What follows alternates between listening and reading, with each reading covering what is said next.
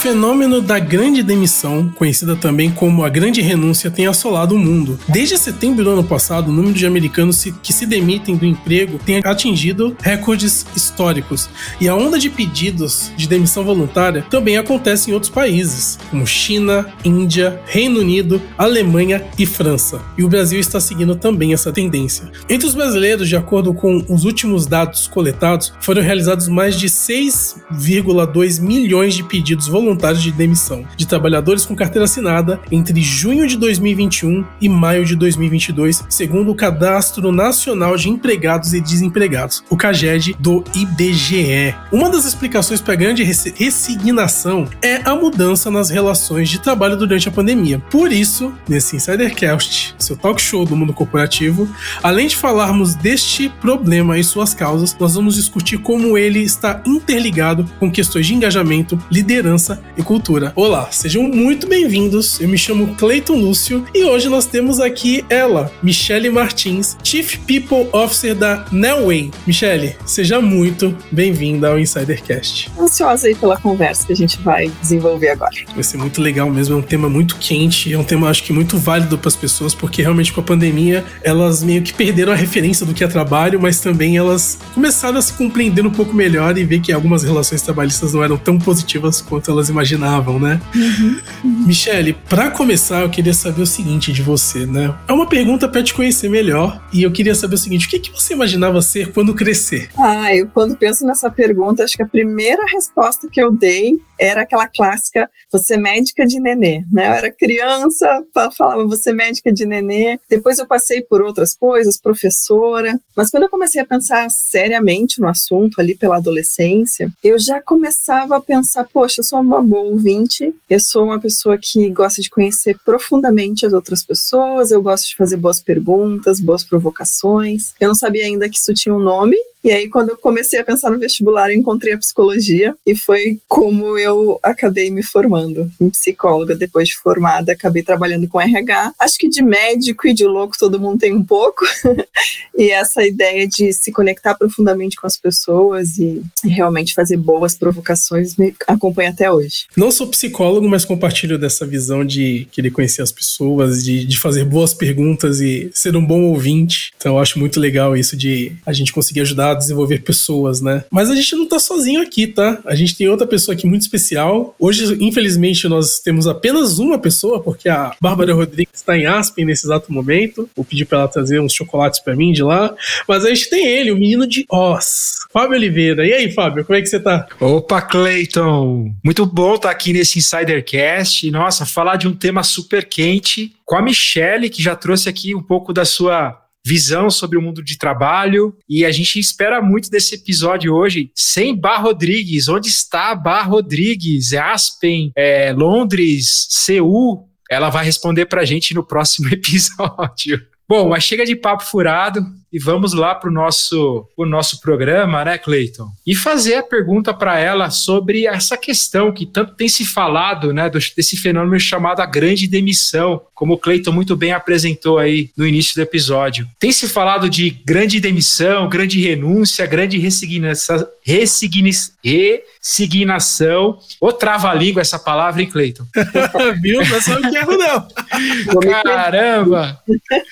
Tem que fazer um trabalho de fenomenologia aqui para falar esse, essa palavra. Michele, o que, que, significa isso, esse fenômeno? Você que tem acompanhado um pouco desse, desse movimento e como tem impactado lá fora e incrivelmente impactado o Brasil também. Por quê? Seja bem-vinda. Boa. Muito obrigada, Fábio. Obrigada de novo pelo convite. Estou bem feliz de estar aqui com vocês. Eu gosto de começar esse tema fazendo um pequeno disclaimer. Eu acho que é legal para nossa audiência aí. A gente não pode esquecer que a gente está falando de dentro de uma bolha da nossa perspectiva de pessoas privilegiadas que são altamente capacitadas, com alta empregabilidade e que por isso também têm essa capacidade de refletir sobre suas carreiras, fazer novas escolhas e fazer toda essa movimentação que está sendo chamada de a grande renúncia, né? Porque a gente está no Brasil. Também me surpreendi quando esse fenômeno chegou aqui, justamente porque a gente tem uma realidade bastante diferente de Estados Unidos e Europa. De um lado, uma população aí com 14 milhões de desempregados e de outro lado a gente falando então dessa perspectiva de bolha que eu estou chamando, né?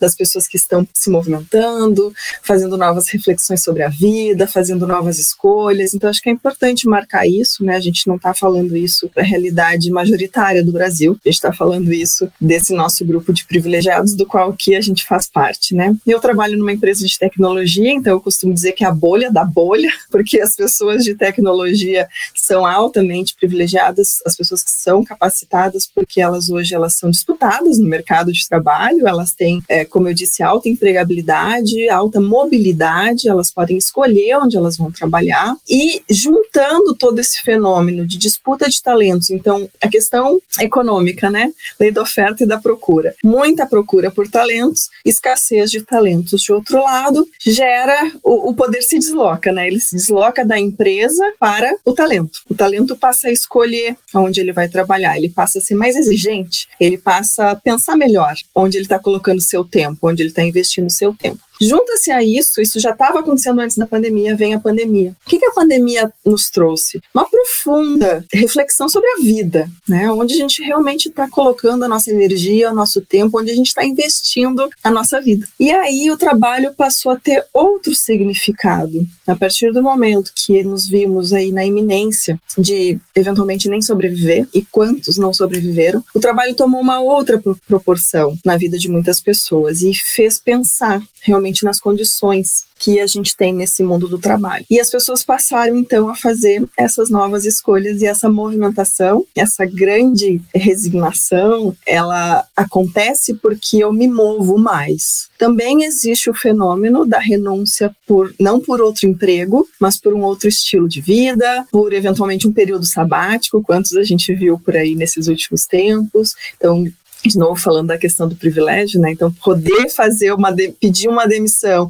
e tirar um período, período sabático é algo extremamente privilegiado, mas o que, que, que, levou as pessoas a isso? É, eu preciso encontrar mais propósito na minha vida e o trabalho não está preenchendo todo esse espaço. As pessoas começaram a fazer essas, esses movimentos mais surpreendentes para a lógica comum do nosso mundo corporativo e agora a gente está convivendo com isso. Eu acho que isso exacerbou algo que já vinha acontecendo de uma certa forma aí pré-pandemia. E foi muito legal você falar das realidades diferentes, né, de Brasil e Estados Unidos e como essa realidade para nós aqui é a bolha da bolha, porque isso explica muito sobre esse assunto pelo seguinte: a bolha da bolha ela é globalizada e logo os movimentos uhum. lá de fora a gente acaba espelhando por ser globalizada. Você acabou falando também muito dos motivos, né, do porquê desse movimento. E a minha pergunta seria exatamente essa, né? Quais os motivos dessa onda global de pedidos de demissão voluntária? Eu acredito assim na sua fala que realmente realmente, né, as pessoas que, que têm esse privilégio de poderem escolher os seus cargos de trabalho começaram a ver que, sim, é um trabalho, mas eu preciso ter significado próprio naquele trabalho, eu preciso me sentir representado, eu preciso que a minha identidade esteja ali naquele trabalho. Acho que é por isso que esse movimento está tão forte assim. Eu acho que foram ótimas colocações e que legal, que legal que as pessoas estão tá, de certa forma despertando e eu acho que as relações de trabalho vão mudar com isso. Eu vou passar a bola pro Fábio, porque eu acho que você respondeu super a minha pergunta e muito obrigado. Eu vou até passar um pouquinho da experiência pessoal. Depois de 25 anos no mundo corporativo, eu pedi demissão durante a pandemia. E pedi, não recomendo que ninguém faça isso, faça planejado, porque eu pedi demissão para empreender. A gente romantiza muito o empreendedorismo, acha que vai ser muito fácil, então é uma coisa que tem que ser muito trabalhada antes, você tem que criar um, uma poupança, um investimento para você se manter nos primeiros meses antes de realmente começar a empreender. A gente é privilegiado, a gente, como você falou, Michele, você foi muito assertiva. A gente é uma das poucas pessoas que podem fazer isso, né, de tomar uma decisão como essa nesse momento mas a gente vê ainda muitos desempregados e uma situação difícil, né, desafiadora ainda na economia brasileira. Então são poucos que conseguem fazer isso e quando for fazerem tem que pensar muito, se planejar para depois não se arrepender. Michele, falando nisso, pensando nesse ambiente corporativo, né, tem muita gente repensando o seu propósito, o seu andamento na carreira, mas como que a gente deve avaliar o momento de pedir demissão? O que, que a gente deve pensar antes de tomar uma decisão tão importante como essa? A primeira coisa eu seguiria na tua linha, Fábio. Cuidado, não, não vá no impulso.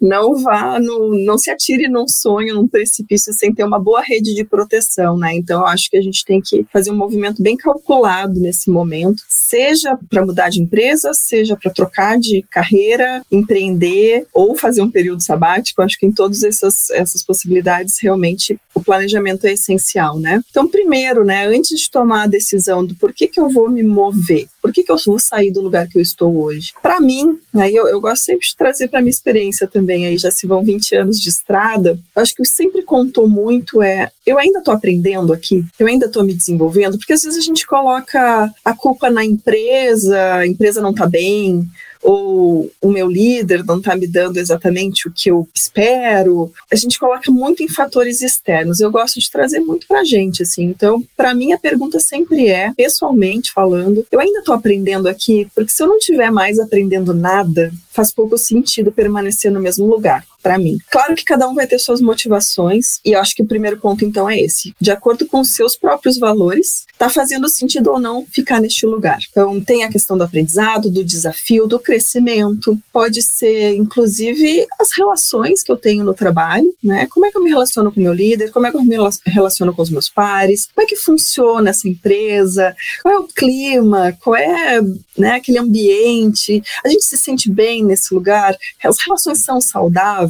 Então, acho que são vários fatores que eu acho que a gente deve levar em consideração na hora de pedir a demissão. Se algum desses fatores não estiver de acordo com aquilo que você espera, alinhado aos seus próprios valores, eu acho que é hora de repensar se é o lugar que você deve ficar sim. É, muita gente também muda de emprego porque quer ganhar mais ou porque quer crescer rápido na, na, na carreira. Pode ser, eu não julgo, né? eu acho que a gente não tem que julgar, acho que tudo tem momento na vida, só acho que tem que ter cuidado também, né? As pessoas se apressam às vezes de pular de uma oportunidade para outra em busca desse salário maior, em busca desse é, cargo maior mesmo, título, mas elas se esquecem que o que conta mesmo é a história que você está construindo. Então, a cada passagem, a cada empresa, o que, que eu estou deixando? O que, que eu estou deixando de legado? O que, que eu estou deixando de história? O que, que eu fiz de real contribuição? Isso não tem a ver com tempo. Eu posso ter dado uma baita contribuição em 10 meses e posso ter dado uma boa contribuição em 5 anos. Então, não tem a ver com tempo, tem a ver sim com o impacto que tu gera no mundo. Então, eu gosto também de pensar que só faz sentido pensar no movimento depois que eu acho que o impacto já foi legal o suficiente. E isso volta também à questão do propósito, né? Se o seu propósito está alinhado com o seu trabalho, você consegue impactar muito mais, de maneira mais profunda, as relações do trabalho e você,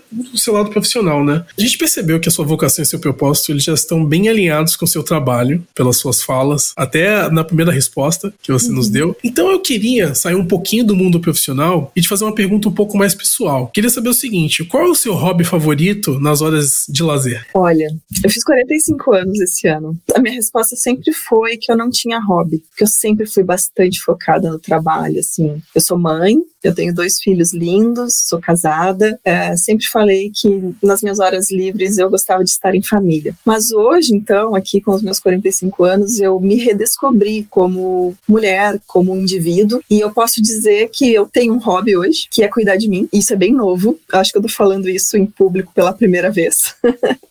é bem novo mesmo. Eu descobri prazer nisso, de realmente é, falar da Michelle e cuidar da Michelle como pessoa individual, não como a mãe, a esposa, a profissional de RH ou a psicóloga. E tem sido bastante recompensador, assim, né? Então eu faço yoga, eu faço meditação, eu gosto muito de de fazer coisas para me relaxar, para me reenergizar. Então, caminhar. Eu moro em Florianópolis, né, gente? Então, tem uma natureza exuberante aqui. Então, estar na natureza, caminhar na natureza, ir à praia, são coisas que recarregam as minhas baterias e que hoje, para mim, tem um lugar fundamental na minha vida. Vou roubar um pouco aqui a fala. Fábio, qual é o seu hobby favorito? Olha, você falou em roubar. A Mi falou uma coisa que eu nunca tinha parado para pensar: o hobby cuidar de mim. E quando eu saí do mundo corporativo, esse seria meu principal hobby, porque minha saúde mental estava tão afetada que eu era o momento de eu cuidar de mim. E eu confesso que hoje é o melhor momento da minha vida, sabe? Não falo isso da boca para fora, mas em termos de qualidade de vida mesmo, de poder fazer um exercício físico, de caminhar, de fazer um, um passeio no meio da tarde. Você tem um compromisso com o trabalho, claro, mas você não se punir por isso, sabe? Você se olhar para você mesmo. Foi um período assim muito legal, porque eu tive a oportunidade de olhar para minha alimentação, que eu não olhava. Perdi 25 quilos nesse período da, da pandemia. Cuidar da saúde, fazer os exames que eu não fazia quando eu trabalhava, quando eu, naquela correria de focar só no trabalho. Então eu digo que é meu ápice de saúde, meu ápice de saúde mental e meu ápice de satisfação mesmo. E eu acho que eu vou roubar essa, essa fala da, da, da minha. Fica à vontade. Pra cuidar de mim. Eu nunca tinha parado para pensar nisso. Então eu tô fazendo coisas que eu não fazia antes. E, e é o meu ápice, assim, aos 42 anos, tá fazendo isso pra minha vida. É, então é uma gratidão, assim, gigante. E eu retomo essa pergunta para Cleiton Lúcio. Imagino também que seja um grande momento para você, né, Cleiton? Sim, sim, Fábio. É um grande momento para mim. E o legal, Mi, é que, assim, para ela que não, não nos conhece, está nos conhecendo agora, Fábio é meu sócio há praticamente dois anos e a gente não tinha conversado sobre esse tipo de coisa. Então é muito legal, durante uma entrevista, saber um pouco mais da pessoa que a gente convive, né? Eu sou, entre nós três aqui, eu acho que eu sou o mais extra, extraterrestre possível nessa situação de, de trabalho e tudo mais, porque eu não vinha do mundo corporativo. Eu estou no mundo corporativo há dois anos, trabalhando com produção de conteúdos e tal, e eu já vinha do, do trabalho remoto desde sempre, desde sempre. Sempre trabalhei com, com trabalho remoto sei que sou um privilegiado por isso, porque internet no Brasil é algo que ainda a maioria das pessoas tem, mas com qualidade é muito raro ainda no Brasil. E assim, eu acho que o hobby que eu mais amo fazer é atividade física, é musculação. O Fábio falou sobre emagrecer, emagreci também. Pouquinho menos que ele, emagreci nas minhas contas hoje faz 20 quilos, desde o começo da pandemia. 20 quilos. Hoje eu me pesei estou com 103. Cara, 103 quilos eu acho que eu tinha em 2017, pra vocês terem uma ideia. E assim, hoje Hoje a minha rotina ela é muito corrida por causa do Insidercast, por causa dos clientes, mas eu, eu amo o que eu faço. Eu consegui fazer minha atividade física hoje, consegui almoçar, tive reuniões de clientes, dei uma mentoria para uma pessoa, coisa que eu não fazia há anos, porque eu tenho formação de coaching, PNL, então dei uma mentoria. E hoje eu tô aqui gravando o episódio no final do, do dia, o episódio. O meu hobby principal é realmente atividade física e também se autoconhecer. Eu amo estudar, qualquer coisa ligada a, a autoconhecimento, a desenvolvimento humano. Se eu não sei, eu fico me coçando para aprender. Então, esses são os dois hobbies favoritos meus. Muito obrigado pela pergunta, Fábio. Que legal. Gente, posso contar uma história curtinha sobre isso? Porque eu acho que entrou uma sintonia muito grande aqui. Vocês começaram a usar a palavra claro. roubar. Eu me lembrei do momento, porque assim, como eu falei para vocês, é uma coisa muito nova, né? Eu cheguei muito perto de um limite, né? Eu não cheguei, não, não cheguei a ter nada parecido com um burnout, mas de um limite, né? De estar tá me sentindo assim, naquele limite daqui, se eu passar daqui, algo de ruim vai acontecer comigo. E eu comecei, eu retomei uma terapia, comecei uma nova terapia. Como psicólogo, já tinha feito muitos anos de terapia. E, enfim, a coisa desenrolou e uma das primeiras tarefas que ela me deu foi exatamente isso, assim, você vai fazer algo por você. E ela, pelo diagnóstico que ela fez, ela entendeu que eu precisava fazer isso no horário de trabalho. Nós já estávamos em home office, como eu falei, eu moro em Florianópolis, eu moro na Lagoa da Conceição, que é um lugar maravilhoso para caminhar, para estar na rua. E eu estava confinada dentro de casa porque eu estava trabalhando. Então, às 9 horas da manhã eu tinha que ligar o computador e só ia desligar às 18 porque as crianças precisavam de mim, senão eu seguia trabalhando. E quando eu comecei a me propor a fazer a tarefa que ela me deu, eu me sentia roubando. Entendeu? Por isso que eu me lembrei disso. Vocês usaram tanta palavra roubar que no fim eu fiquei me lembrando assim: eu saía aqui de casa e eu ficava morrendo de medo que alguém me visse na rua porque era horário de expediente. Era uma, era uma coisa meio maluca, assim. Eu, eu me sentia roubando mesmo, como se eu estivesse fazendo uma grande contravenção, porque eu estava usando uma hora do meu dia para cuidar de mim. Então, eu lembrei dessa história para dizer que a gente às vezes inverte mesmo os valores. E realmente, é claro que a gente tem que manter o comprometimento com o trabalho, mas a gente precisa se comprometer com a entrega e com o impacto, e não com as horas. Né? Às vezes não é a quantidade de horas, é muito mais o impacto que eu deixo. Eu tenho certeza que o meu impacto melhorou enormemente depois que eu comecei a cuidar de mim. Então, uma coisa leva a outra e não precisa brigar, né? É, a gente vai voltar ao tema aqui. É interessante a gente falar desses temas da saúde mental, porque eles acabam se intercalando, inclusive com essa questão das demissões uhum. voluntárias. A gente hoje, o Brasil é o segundo país mais ansioso do mundo, é segundo pesquisas, a gente só perde para o Japão e está muito interligado a essa questão e, e, foi muito potencializado durante a pandemia. Todas essas reflexões, né, que os colaboradores passaram a se fazer, né, sobre o seu propósito, sobre o seu jeito de trabalho. Tem discussões na Europa, inclusive uma nova lei na, na Inglaterra, do trabalho de quatro dias. Está se testando lá um modelo onde você retira mais um dia da semana, então ficariam três dias, para ver como que funciona isso para os colaboradores. Então passa a se discutir muito mais a produtividade do que simplesmente as horas trabalhadas. E realmente todo mundo se pune ao ter que ir ao médico no meio do expediente, ao ter que talvez fazer uma atividade física na hora do almoço e atrasar. Realmente são coisas que a gente precisa discutir mesmo. Produtividade versus hora. E voltando para o tema, é, a gente ver esse fenômeno das demissões voluntárias que está interligado a engajamento, liderança e cultura. Mil, queria que você falasse um pouquinho como que tá essas interligações e como que a gente pode mapear melhor elas, vendo uhum. por esses três, por essas três vertentes. Sem dúvida nenhuma, tudo que a gente está falando aqui está conectado, né? Porque vamos pegar aqui os, vamos pegar o meu relato pessoal que estou hoje numa empresa, né? Sou funcionária de uma empresa modelo tradicional, né? Carteira assinada e tal. Então, se a Nelway não fosse esse esse lugar que me permite ter essa flexibilidade de dar minha caminhada na hora que eu preciso, porque ela sabe, confia no meu trabalho, confia na minha entrega, que eu vou fazer isso, não, não importa muito a hora, né? Eu, eu sei que eu tenho um líder que respeita o meu espaço, que sabe que eu sou mãe, que eu tenho uma família, que eu tenho outras coisas além do meu trabalho. Isso a gente está falando de cultura e liderança. Isso gera engajamento. Então, eu estou num lugar onde eu me sinto, primeiro, vista, né, como pessoa. Eu não sou simplesmente a Michelle, Chief People Officer da Nelway.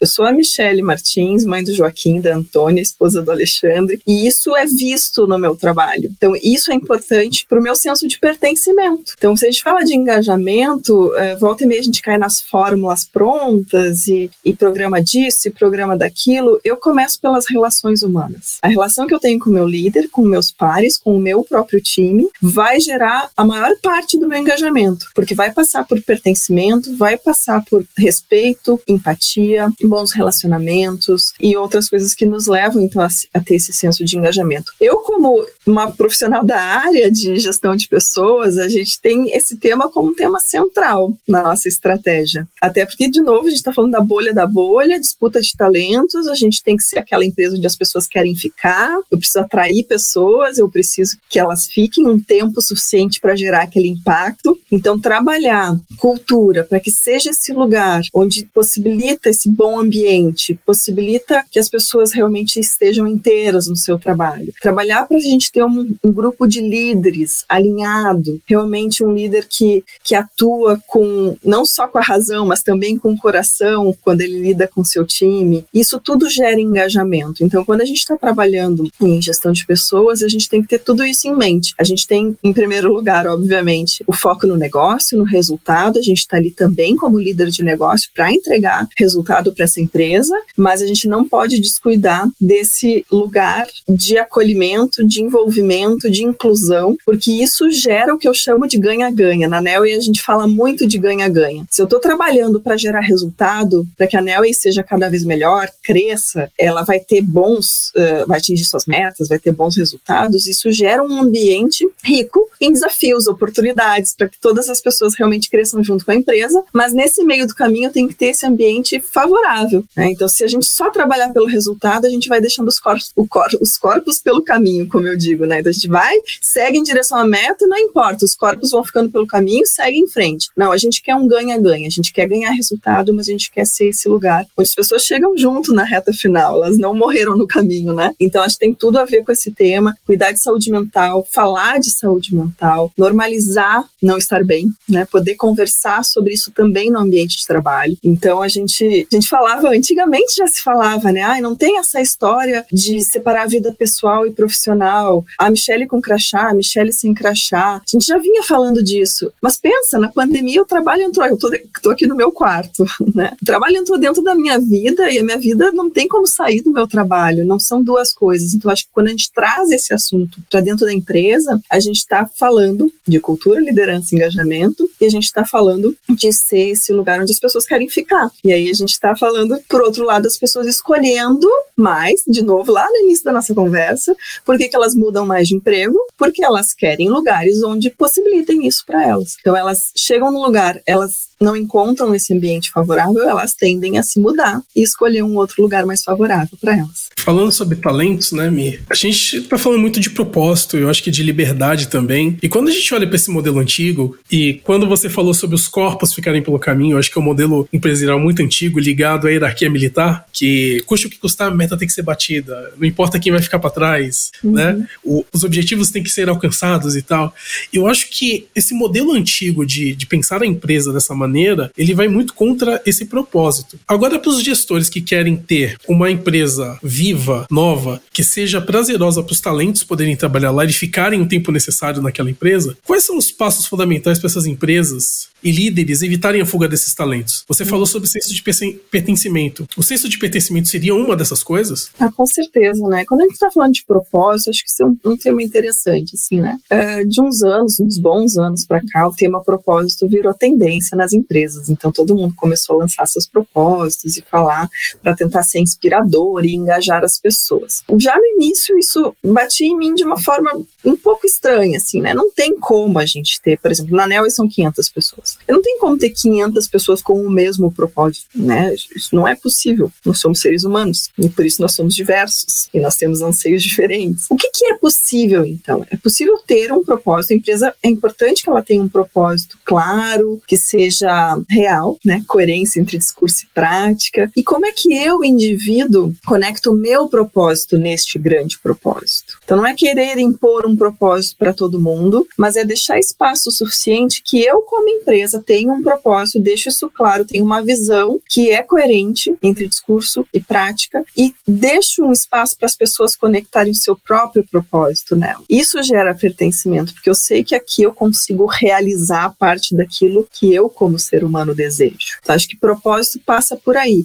Não tem fórmula pronta para trabalhar isso, acho que é uma questão realmente de construir uma cultura que mostre é, essa história do ganha-ganha tem muito a ver com isso, assim, conecta o teu propósito com o meu e nós dois vamos ganhar. Se a gente seguir junto aqui, acho que você ganha, eu como negócio ganha, ganho, você ganha também. Então, acho que passa por aí. Passa também por a gente potencializar as carreiras das pessoas. Por quê? Acho que a, a grande resignação tem muito a ver com essa história de carreira. As pessoas começaram a repensar seus modelos de carreira, seus anseios e como é que elas querem se movimentar. Então, elas querem experimentar mais, elas querem desenvolver novas habilidades e muitas vezes no mesmo lugar isso não é possível. Então, a empresa precisa também ser um lugar possível de transição de carreira, de novas experiências, de poder propiciar novas oportunidades dentro da empresa para que a pessoa não sinta essa necessidade de buscar fora. Então, conectar o desejo de carreira com aquilo que eu preciso entregar. Então, eu, como na minha função, eu tenho uma missão de entrega, um compromisso, um,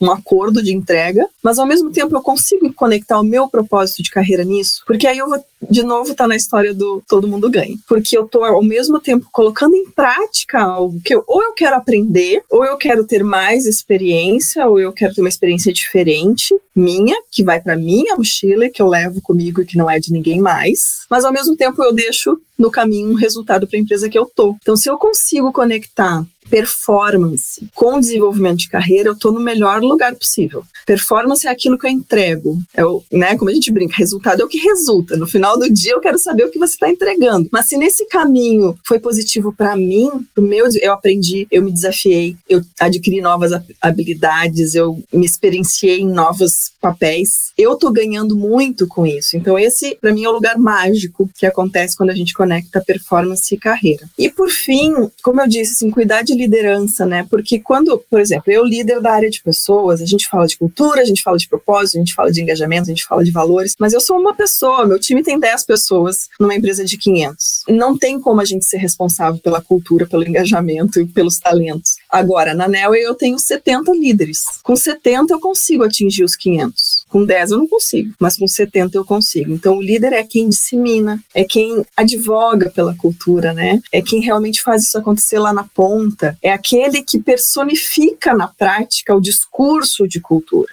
Então quando a gente está falando da cultura da empresa, uma coisa é aquilo que está no discurso, Outra coisa é o que eu vivo no dia a dia. O que eu vivo no dia a dia depende da minha liderança, depende do que ele faz acontecer no nosso time. Então, o líder, para mim, tem papel fundamental nessa história toda. Ele que faz acontecer essa conexão da performance com a carreira, ele que traz esse indivíduo para conectar o propósito dele com o propósito da empresa, ele que garante o alinhamento entre resultado e realização. Então, o líder, para mim, tem um papel fundamental. Ele, em primeiro lugar, precisa estar engajado, alinhado, conectado, e ele precisa ver sentido no que ele está fazendo para poder conectar e fazer o papel dele. Então, realmente, esse tema é bem complexo, mas é bem bacana de trabalhar. Eu gosto bastante. Você trouxe várias visões muito interessantes desse processo né, esse papel da, da liderança, principalmente nesse pós-pandemia que acabou sendo um divisor de águas para muita, para todos nós, um divisor de águas para todo mundo, da forma da gente repensar mesmo como a gente estava trabalhando e como a gente vai trabalhar daqui para frente. E falando um pouco nesse divisor de águas, a gente queria conhecer um pouco mais do seu trabalho. É uma pergunta que a gente aprende muito aqui no Insidercast, que é sobre quais são os seus maiores desafios na sua função e quais são suas maiores alegrias. Com o desafio a gente aprende muito, né? Porque você vai acabar contando algumas coisas que podem estar tá te, te desafiando no dia a dia, nesse novo cenário, que vai poder ajudar outras, outras pessoas. E as alegrias a gente sempre acha são aqueles momentos que, de trabalho, de, não só de produtividade, mas aquilo que te traz mesmo paixão e brilho nos olhos. Uhum. Se você puder contar um pouquinho pra gente. Acho que o maior desafio sempre é esse alinhamento, né? Então, vou seguir aqui nesse papo sobre liderança. Se nós temos 70 líderes, o meu desafio é fazer com que essa mensagem chegue nos 70 e que eles consigam se conectar com ela. Então, tem, e isso se espalha depois para os 500, porque cultura só existe se existir para todo mundo, né? Então é muito difícil, e eu no meu papel, eu, eu falo isso para as pessoas, para os meus colegas, né? A gente tem bastante bate-papo assim com a galera. E quando vem alguma coisa sobre cultura, eu sempre falo isso. Essa, isso tudo que eu falo em nome de. Aqui a gente, gestão, a gente chama de GG. Quando eu falo em nome de GG e eu falo do nosso manifesto da NEL, e que é nosso manifesto de cultura, eu estou falando de um ideal colocado como inspiração e aspiração. Então está escrito aqui o que a gente se comprometeu a ser, do jeito que a gente se comprometeu, do jeito que a gente quer ser, do jeito que a gente idealiza. Agora, para isso ser verdade, precisa aterrissar em 500 pessoas. Se tu me disser assim, ah, Michelle, aqui onde eu trabalho, nessa minha equipe, com esse meu líder ou com esse time, não está sendo verdade. Eu não posso garantir, né, que seja verdade para 500 pessoas. O que, que eu posso dizer? Ó, o que está aqui é o nosso compromisso. O seu compromisso é levantar a mão e dizer, não está funcionando aqui. Então, quando eu falo sobre cultura, eu falo, o compromisso é tanto meu quanto o seu, porque se eu não estou vendo tudo que acontece, e se eu não souber, a gente não pode trabalhar sobre. Então, o compromisso, o desafio é manter, no meu caso, 500 pessoas conectadas com o propósito de fazer o nosso manifesto ser verdade e de se encorajar, inclusive, para apontar quando não está funcionando, quando não está sendo verdade. Então, ter um ambiente de segurança psicológica, onde as pessoas se sintam à vontade, inclusive para fazer críticas, inclusive para dizer quando não está funcionando. Esse, com certeza, é o maior desafio, porque é muito fácil, especialmente nesse ambiente de trabalho remoto. Nós na NEL, nós estamos um modelo híbrido total flex, eu brinco, porque assim tem gente 100% remoto e tem gente que vai toda semana para o escritório. A gente não tem nenhum modelo obrigatório. Assim. Então a gente está mais no remoto do que no presencial. É mais difícil ainda, porque a gente não enxerga, né? A gente não está convivendo com as pessoas. Então esse desafio é muito grande. Por outro lado,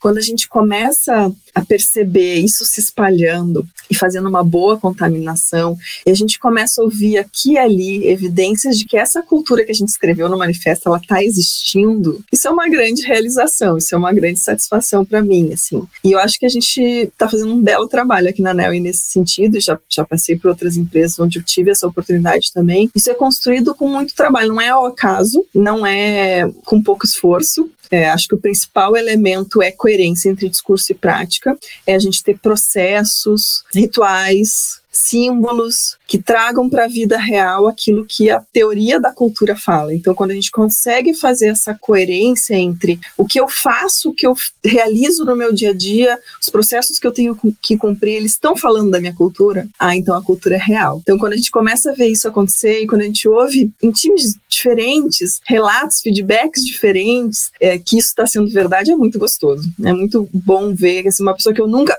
conversei diretamente, quando eu vejo ela tá falando algo que ela já incorporou, ela já absorveu para ela. Então é muito gostoso de ver isso. Poxa, Mi, que desafio estimulante, né? Fazer com que todos andem no mesmo passo e, e falem a mesma língua dentro de uma empresa tão grande, né? Caramba, que legal que vocês estão conseguindo fazer isso. Mi, eu queria agora te fazer uma pergunta pessoal. A gente falou dos desafios e felicidades do, do seu mercado de atuação, mas eu queria saber quais foram os seus desafios pessoais e profissionais, os seus maiores desafios pessoais e profissionais, e o que, que você aprendeu ao superar eles? Uau, que pergunta profunda.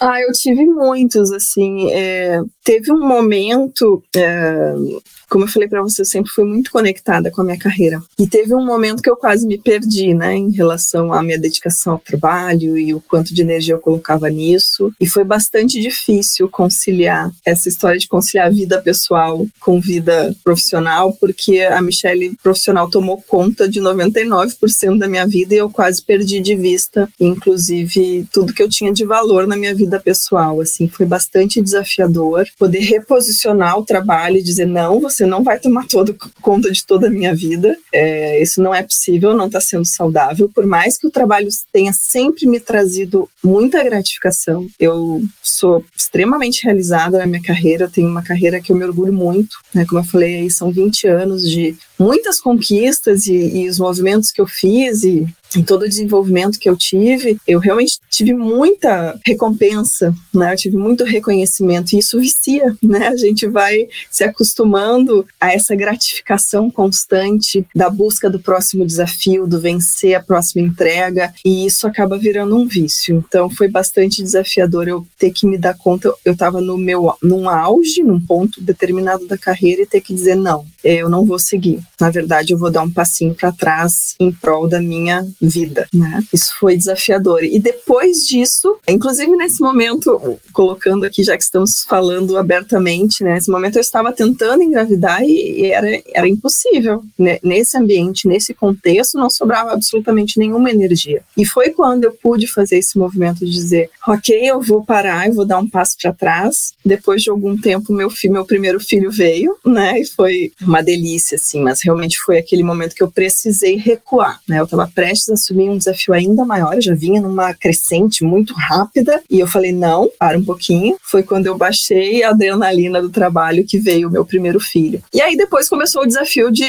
de equilibrar a maternidade com carreira, que eu acho que não dá para não falar sobre isso quando se é mulher. Eu sempre digo, maternidade é um tema para as mães e para as não mães, porque se você não é mãe, isso também é um tema do quando você, será que você? Mas eu como mãe, assim, não tenho como não falar sobre isso, quanto é desafiador e para mim só é possível porque eu tenho uma, uma rede ótima, eu tenho um marido parceiro que divide tudo comigo aqui, que está lá com as crianças agora para poder estar tá aqui com vocês. Então, realmente só funciona quando a gente tem ajuda, quando a gente tem alguém que compartilha essas responsabilidades com a gente, senão fica muito difícil. Mas é um desafio gostoso e a gente aprende que nem sempre dá para equilibrar. As pessoas às vezes me perguntam, as meninas mais novinhas às vezes perguntam: "Ai, como você consegue dar conta de tudo?" Tudo. E eu digo, eu não dou, gata. O segredo é que eu não dou conta de tudo. Eu adoro quando elas me perguntam isso, porque elas me dão a oportunidade de dizer, não é possível dar conta de tudo. E agora eu sei que tá tudo bem, mas durante muito tempo foi difícil uh, lidar com a sensação de não dar conta de tudo. Mi, você falou de privilégio lá no começo, mas vamos ratificar aqui, né? Você é mulher, mãe, e realmente tem essa desvantagem em relação ao homem, né? Porque a questão da maternidade, a gente fez alguns episódios aqui no Insidercast, né, sobre essa temática. Realmente é uma coisa que muda o rumo da mulher, né? Sempre a mulher, quando tá no mundo corporativo, numa carreira e pensa em engravidar e, e tem os filhos, muda completamente a percepção.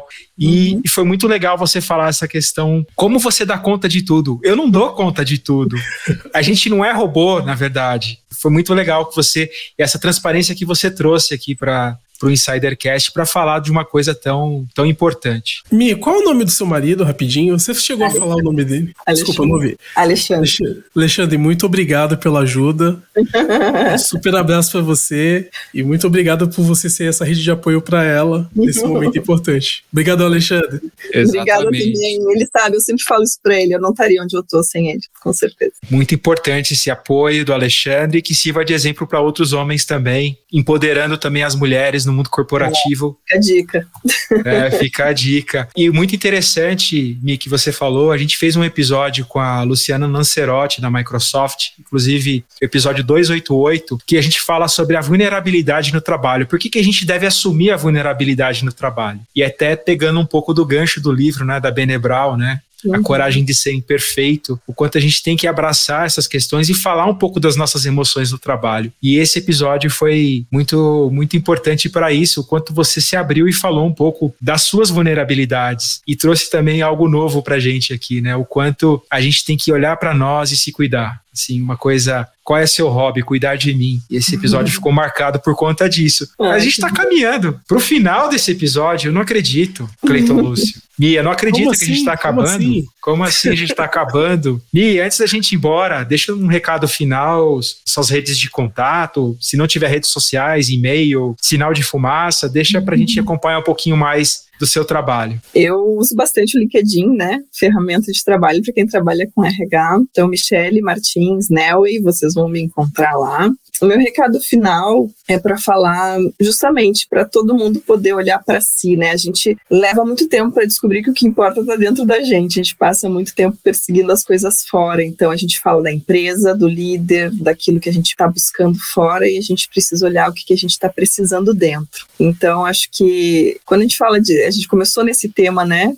A grande renúncia. A gente está renunciando ao quê, ao final das contas, né? Quando eu abro mão de mim mesma, provavelmente é aquele momento que eu vou mais sofrer, mesmo que isso seja em prol de uma grande oportunidade profissional, uma promoção, um super salário de executivo. A renúncia é sobre o quê? Eu deixaria essa reflexão, assim. Então, às vezes, falar de renúncia quando eu peço demissão é a pessoa se resgatando. A gente pode filosoficamente aqui encerrar a nossa conversa, invertendo um pouco o tema, né? Já que a gente está falando de por que, que as pessoas estão pedindo demissão, talvez elas estejam indo buscar elas mesmas de volta. Então, eu deixaria essa reflexão, assim, o que, que você está fazendo hoje para se reencontrar consigo mesmo. Muito obrigado, Michele. A gente ficou muito feliz em receber você aqui no Insidercast por, grande, por trazer grandes reflexões, grandes insights né, nesse para esse episódio. E o que me, me tocou mais assim nesse bate-papo é essa questão de se olhar, como você falou no, no final, de ser vulnerável, da gente ser vulnerável sim, não ter aquela armadura, aquela máscara, se olhar né, pra gente. E principalmente hoje a gente, eu costumo falar aqui no, no, no Insidercast, né, todos os cargos são temporários, os títulos são provisórios, mas a maneira como a gente se trata nós mesmos e tratamos as pessoas é que vai ficar lembrado para sempre. Então, cuide de você, olhe para você e seja feliz. Coloque em primeiro lugar, seja protagonista da sua carreira e da sua vida. Esse é o grande insight que ficou para mim nesse episódio maravilhoso com a Michelle Martins. Muito obrigado. Não é mesmo, Cleiton Lúcio? Gostou desse episódio? Ah, eu super gostei, ainda mais pelo momento que eu estou passando, né? Até brinquei com o pessoal que cheguei um pouco atrasado aqui, porque eu tava finalizando uma mentoria. Então, para mim, é um momento de voltar a fazer coisas que eu gosto, voltar a fazer coisas que realmente fazem o meu coração vibrar, que é ajudar pessoas da melhor maneira possível. E eu acho que uma das minhas habilidades é isso: é ouvir o outro e falar um pouquinho com ele e fazer com que, que, com que essas pessoas tenham insights, né? E, cara, eu acho que essa, essa grande onda de demissão é porque realmente as pessoas estão despertando para uma realidade onde elas querem ser elas mesmas e elas sabem que podem trabalhar sendo elas mesmas mesmas. E as empresas, elas, na sua grande maioria, ainda não estão adaptadas para isso, né? Elas estão naquele sistema antigo de comando e controle, sistema rígido militar. E, infelizmente, para essas empresas, como eu sempre digo aqui, é um meme que eu costumo brincar: as empresas que não se adaptarem estão fadadas ao fracasso. E é um fato isso, porque os talentos, eles não vão ficar nessas empresas que têm uma liderança rígida, que não é humanizada. Então, eu acredito que hoje, se você tem a possibilidade de buscar alinhar o seu propósito de vida com o seu trabalho, busque, porque o mundo precisa de mais pessoas assim, precisa de mais pessoas genuínas e verdadeiras. E se você não tem condições de fazer isso hoje, eu acho que você não deveria se julgar. Eu acho que você deveria buscar autoconhecimento, se autodesenvolver, até o ponto onde você consegue alinhar quem é você com aquilo que você faz. E assim você conseguir ter uma vida mais prazerosa, com mais liberdade e mais significado. E isso inevitavelmente vai impactar todas as pessoas à sua volta. E de novo, o mundo precisa de mais pessoas assim. Nós precisamos de mais pessoas corajosas e do bem que queiram fazer aquilo que elas vieram fazer. Mi, muito obrigado. Alexandre, muito obrigado por ter, a, por ter sido a rede de apoio da Mi. Fábio, muito obrigado. Insiders, muito obrigado por vocês que nos assistiram até aqui. E, como sempre, aqueles recadinhos finais que a gente gosta, né? Nós estamos em praticamente todas as redes sociais. No Instagram, arroba InsiderCast, como está aqui embaixo. No LinkedIn, arroba InsiderCast. No YouTube também, InsiderCast. E se você tiver alguma dúvida, crítica ou sugestão de pauta, manda pra gente no contato arroba insidercast.com.br. E se você é empresa, você é gestor, líder de empresa, gestor, quer humanizar mais a sua comunicação, tanto externa quanto interna, e você tem interesse em conhecer o nosso trabalho, também contato arroba insidercast.com.br. Eu me despeço por aqui e nós nos vemos e nos ouvimos no próximo episódio do Insidercast. Tchau, pessoal!